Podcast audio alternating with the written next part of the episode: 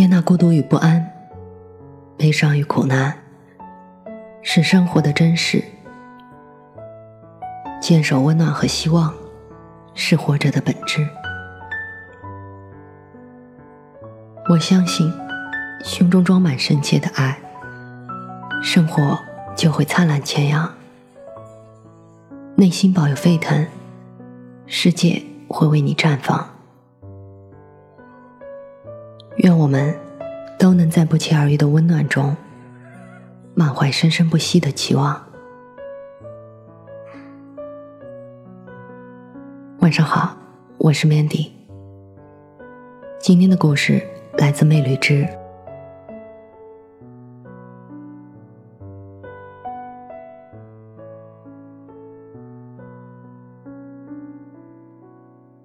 有时候，们总是因为一件莫名其妙不重要的小事争论起来，声音越来越洪亮，卯足了劲儿要去说服对方。事情本身已经不重要了。彼此的立场就是正确的答案，宛如一场短跑比赛，不断的给对方设置障碍物，谁被绊倒，谁就输了。那天，我跟朋友因为拉黑的争论有些不愉快，他说：“脆弱敏感的人。”才会非常在意拉黑这件事情，我不同意。我觉得拉黑之前没告知对方，就是很不尊重对方的行为。人家都拉黑你了，肯定是不想再跟你废话了，所以为什么要通知你呢？我哑口无言，很有道理。但就是无法接受。我沉默了好一会儿，问他：“假如我是说，假如我们有一天做不成朋友了，你拉黑我的时候，记得告诉我，我心里好有个准备。”他一副震惊、难以置信的表情。你说什么？我为什么要干这样的蠢事？然后扔下筷子就走了。拉黑和分手有点像，都有一方说了算数。怎么确切的形容那种被拉黑之后的感受呢？就像是两个在电话里吵架的人，你在这头宣泄，那边安静的不像话。你以为他是沉默。抬头一看屏幕，发现通话早在第一句争吵时就断了。你所有的话语都消散在空气里，没有一丝回音，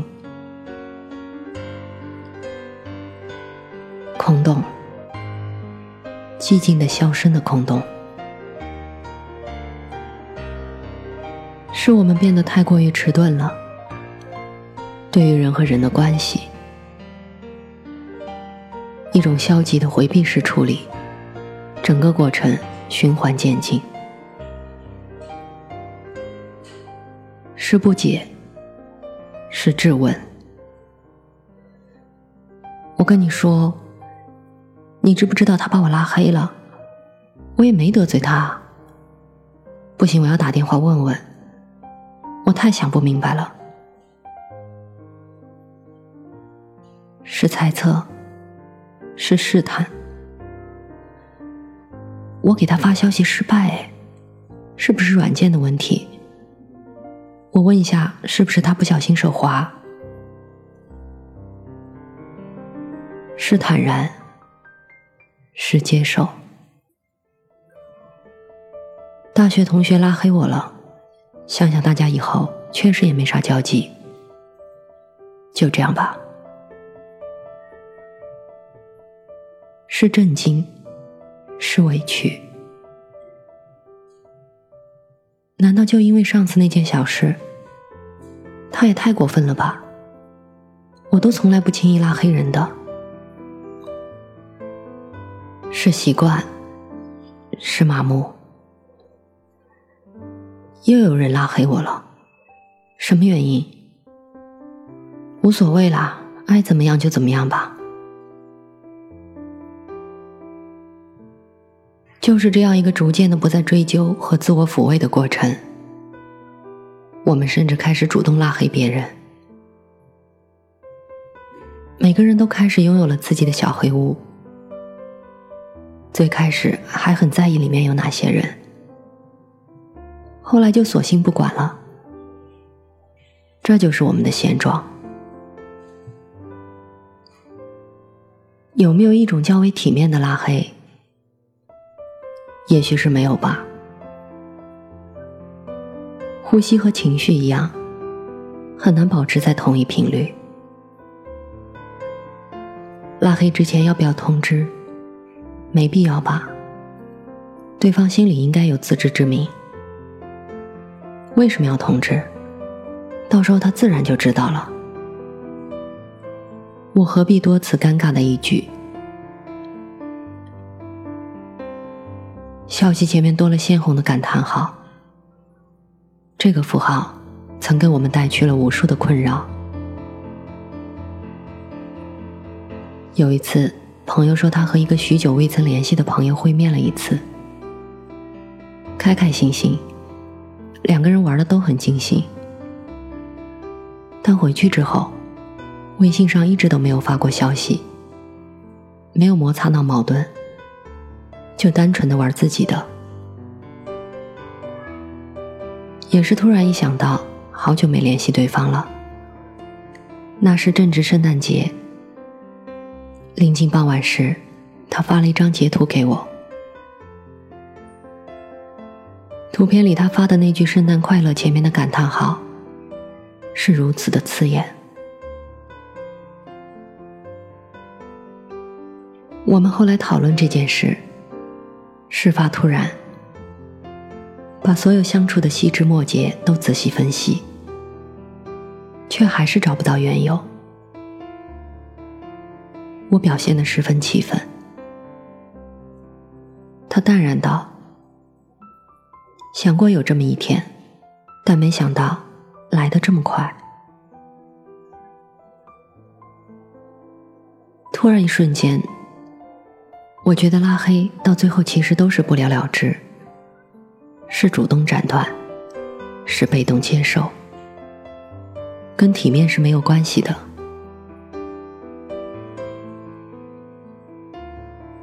不是有这么一个段子吗？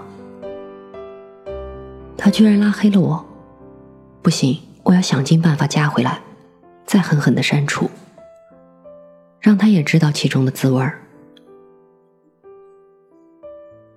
大家都深表赞同。某种程度上，拉黑已经变成了一个争抢主动权的行为。比如，我被拉黑了，和我拉黑了某某某。看起来差别不大，总之就是失去了一个人。但细细想来，通常我们会安慰或者温柔的倾听前者，而对后者，则是一种八卦好奇的心理。毕竟谁都曾被这么对待过，所以不足为奇。但主动拉黑，其中必有缘由。就算是简单的一句，他成为了微商，他成天发广告，以后不会再有交集了，等等，也解释了一切。还存在一种现状，叫做拉黑了、撞见了，岂不是很尴尬？我们想要联系的人三三两两。通讯录却被各种匪夷所思、陌生的名字给塞满了。也曾想过一口气全部删除，清醒的念头闪过，回头撞见怎么办？仿佛悬崖勒马般，我们把手从删除的小小图标上挪开。这是一个生活中绕不开的话题，看起来没有折中的方法。下次再遇到被拉黑，我送这句歌词给你吧。爱消失了，请你不要自责。当你的眼泪掉了，我懂你舍不得。但是我是说真的，请让。自己快乐。你知道吗？